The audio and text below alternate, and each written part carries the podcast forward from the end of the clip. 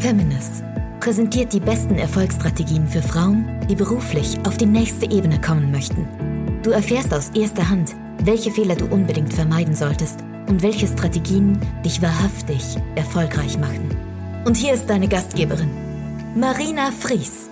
Die nächste Referentin hat sich selbst absolut brillant als Marke positioniert. Vanessa Weber ist eine fantastische Unternehmerin, die mittlerweile ein Millionenunternehmen führt. Und sie hat es verstanden, wie sie nicht nur ihr Unternehmen vermarktet, sondern auch sich selbst. Und wie genau auch das für dich funktionieren kann, verrät dir jetzt Vanessa Weber in ihrem Vortrag Die Marke Ich. Viel Spaß dabei! Viele denken, wenn Sie das Foto von mir sehen oder den Namen Werkzeugweber hören, dass wir ein Hersteller von Werkzeugen sind. Das sind wir aber nicht. Wir sind ein Handelsunternehmen und ich sage immer, wir handeln mit allem außer Waffen und Drogen. Und ich lebe in Aschaffenburg. Aschaffenburg hat 68.000 Einwohner und acht Werkzeughändler. Und wir sind einer davon. Und wie ich dazu gekommen bin, möchte ich denn doch gerne erzählen.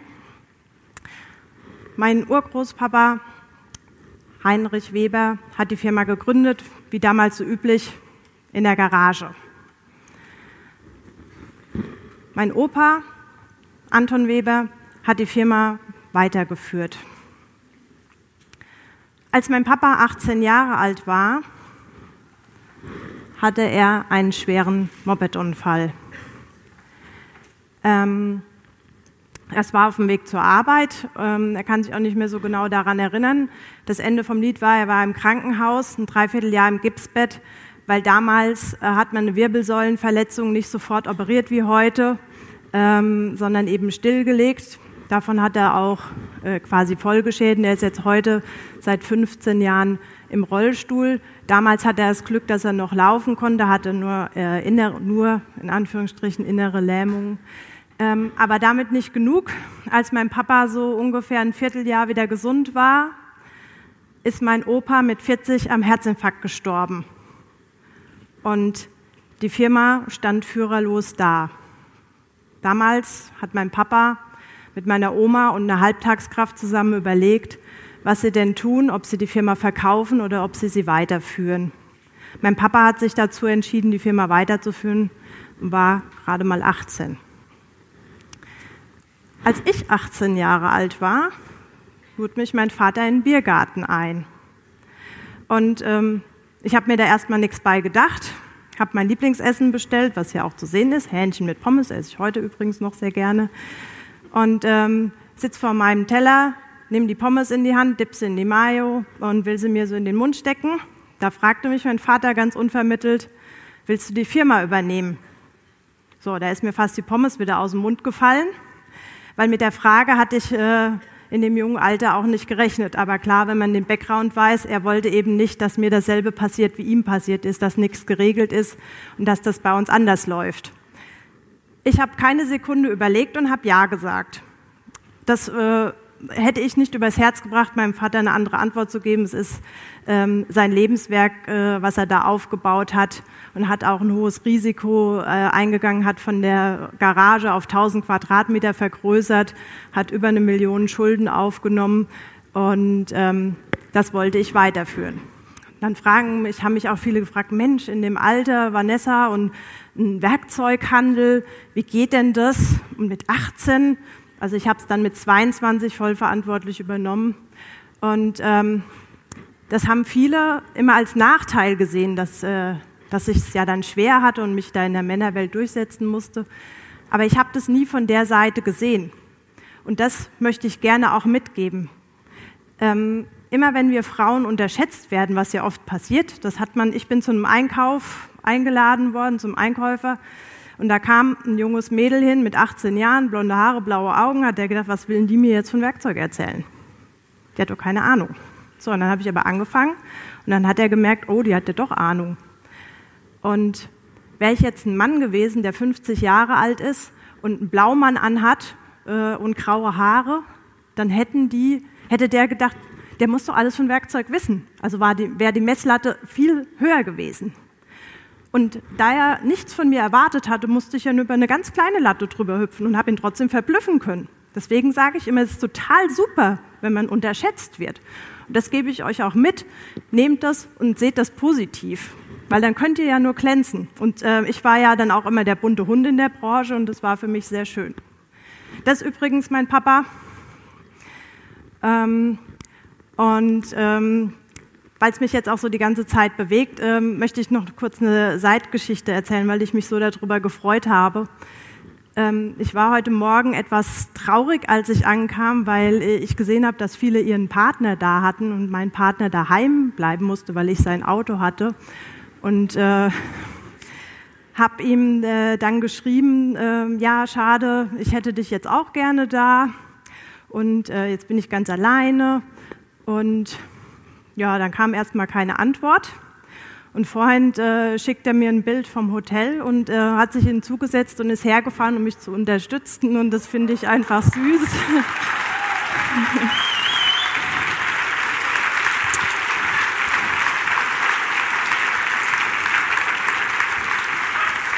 Ich liebe dich dafür, Schatz. Vielen Dank, dass du mich immer so unterstützt. Das musste ich jetzt einfach sagen, weil es mich so gefreut hat. Ähm, ja, also zurück zur Geschichte. Äh, so sah das Ganze dann aus, als ich dann mit 18 Jahren äh, das probiert habe. Ich äh, musste natürlich auch mal mit den Werkzeugen arbeiten, war dann die jüngste Qualitätsmanagementbeauftragte Bayerns und habe da so meinen Weg durchgewurschtelt. Und ähm, das hat äh, Marina ja schon gesagt. Ich habe übernommen mit neun Mitarbeitern 1,9 Millionen.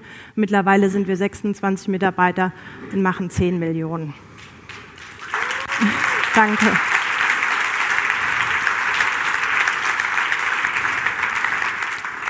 Was habe ich gelernt? Nicht viel kann man sagen. Ich habe eine große Außenhandelskauffrau-Lehre gemacht. Ist ja klar, wenn ich mit 18 eingestiegen bin, dass ich da nicht lange studiert äh, haben kann. Ähm, aber auch das gebe ich gerne mit und sage, man muss nicht äh, Doktor, Professor, sonst irgendwas sein, um Erfolg zu haben, sondern man kann das ganz von seiner Energie raus selbst machen. Und natürlich ist Weiterbildung total wichtig. Also ich habe im Jahr, ich weiß nicht, äh, 10, 15 Weiterbildungsseminare besucht. Ich habe selber eine Juniorengruppe geleitet in meinem Einkaufsverband und für die Firma im Jahr Weiterbildungen organisiert. Ich bin bei den Wirtschaftsjunioren aktiv. Äh, für den BJU habe ich schon Vorträge gehalten. Bei den Lions Weiterbildung ist total wichtig und das ist für mich auch ein Lebenselement. Und ähm, da habe ich auch einen Mann kennengelernt, den Alexander Christiani. Ähm, und da hatte ich das Glück, dass er gesagt hat, er nimmt mich eineinhalb Jahre ähm, als sein Mentee auf. Und von dem habe ich sehr viel gelernt, was das Thema Marketing angeht. Und ähm, da habe ich auch drei Dinge heute mitgebracht. Zwei habe ich unterbewusst immer schon richtig gemacht und eines habe ich durch ihn neu gelernt. Und das habe ich aber erst dadurch auch erkannt. Und das möchte ich gerne auch mit euch teilen, denn um eine Marke zu werden, muss man gewisse Dinge tun und da kann man viele Sachen machen. Und dem Alexander Christiani bin ich da sehr dankbar. Deswegen möchte ich diese Erkenntnisse gerne mit euch teilen.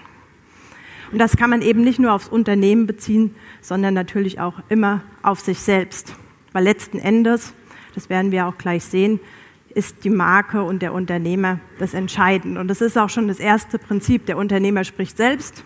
Bin ich das beste Beispiel. Ich stehe hier auf der Bühne und rede. Und ähm, das tun auch einige andere. Aber warum ist das denn gut? Dafür habe ich euch mal ein kleines Rätsel mitgebracht. Kennt jemand diesen Mann? Den hier? Den hier? Das sind alles CEOs von großen Firmen. Ja, das macht nichts. Ich schreibe mal die Namen drunter, vielleicht ist es dann leichter. Der Dr. Oi Hyung Kwon, der Carsten Spohr, da hört man schon. Und der Gerhard äh, Bersebrücke, kennt den jemand? Ich mach's mal, wir bringen da jetzt nochmal einen Bezug rein. Jetzt schauen wir uns mal andere Unternehmer an. Kennt den jemand? Steve Jobs, leider nicht mehr unter uns. Kennt den jemand? Richard Branson. Und der? Klaus Hipp.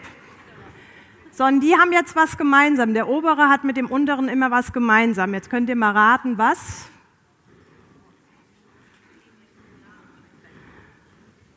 Die Branche, genau. Das da oben ist der CEO von Samsung. Das zweite der CEO von Lufthansa, den hat man vielleicht mal durch die ganzen Geschichten jetzt gehört. Und das andere ist der CEO von Nestle. Aber warum zeige ich euch das? Die oberen haben Pressesprecher, die sie für sich reden lassen. Deswegen kennt die kein Mensch.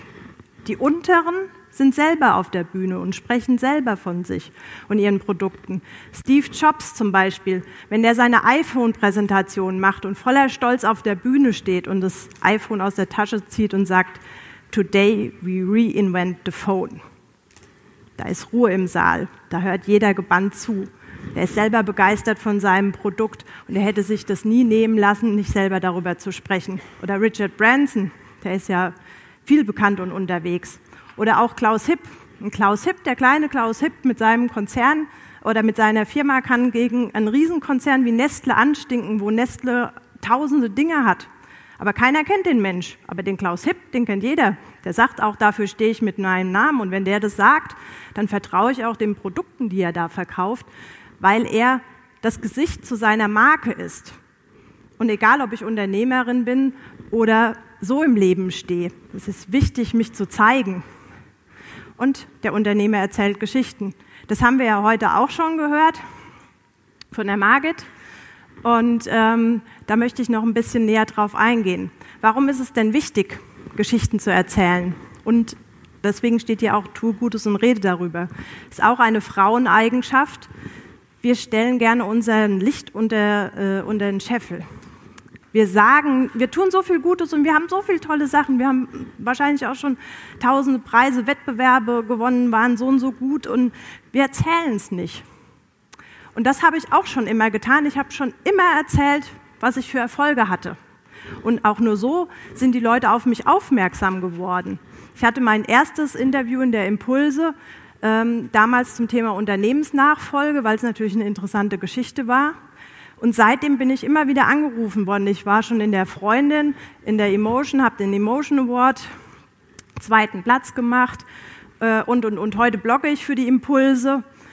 Und ähm, das geht aber auch nur, wenn man äh, Geschichten hat, die die Medien interessieren. Und äh, da gibt es auch ein paar Tricks, wie man interessant von sich erzählen kann. Wir haben damit auch schon viel erreicht und ähm, viele gute Dinge getan und äh, da wurde im Internet viel darüber berichtet, zum Beispiel bei Bosch, die 65.000 äh, Follower haben. Äh, 58. Und warum äh, ist es so gut, Geschichten zu erzählen? Sie erzeugen mehr Interesse, haben besseres Verständnis.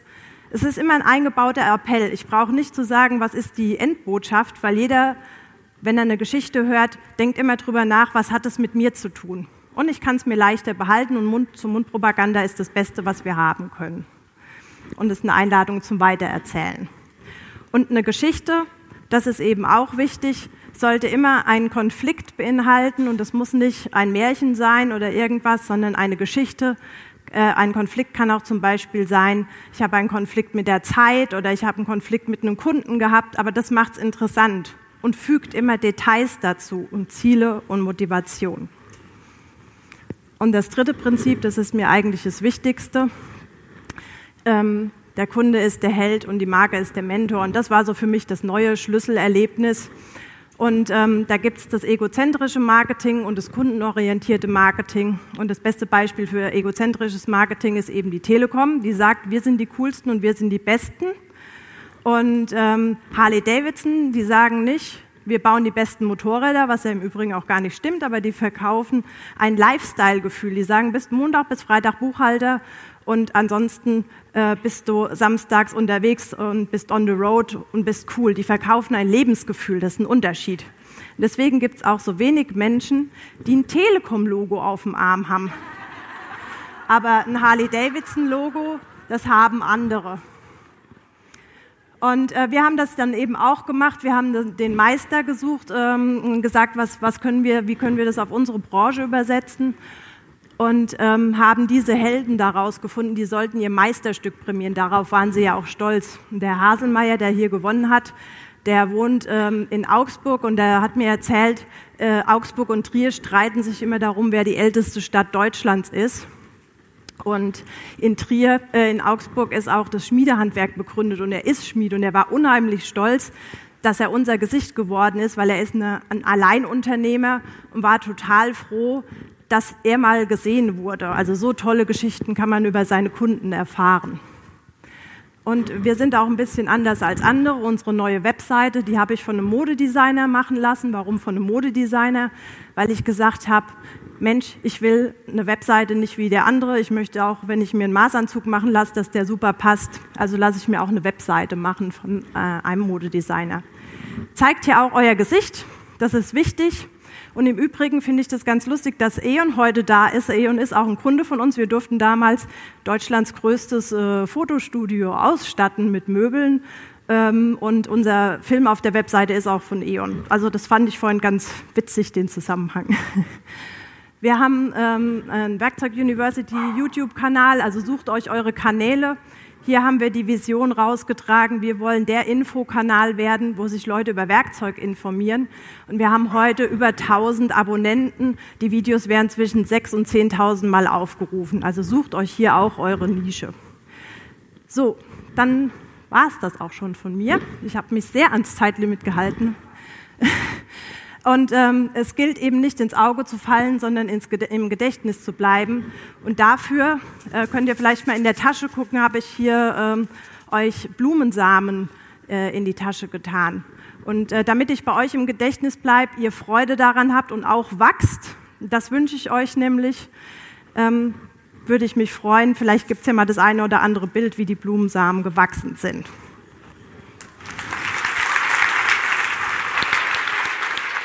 Haben wir dich neugierig gemacht auf den Feminist-Kongress? Dann schau doch gleich auf www.feminist.de slash Kongress, wo unsere nächsten Kongresse stattfinden.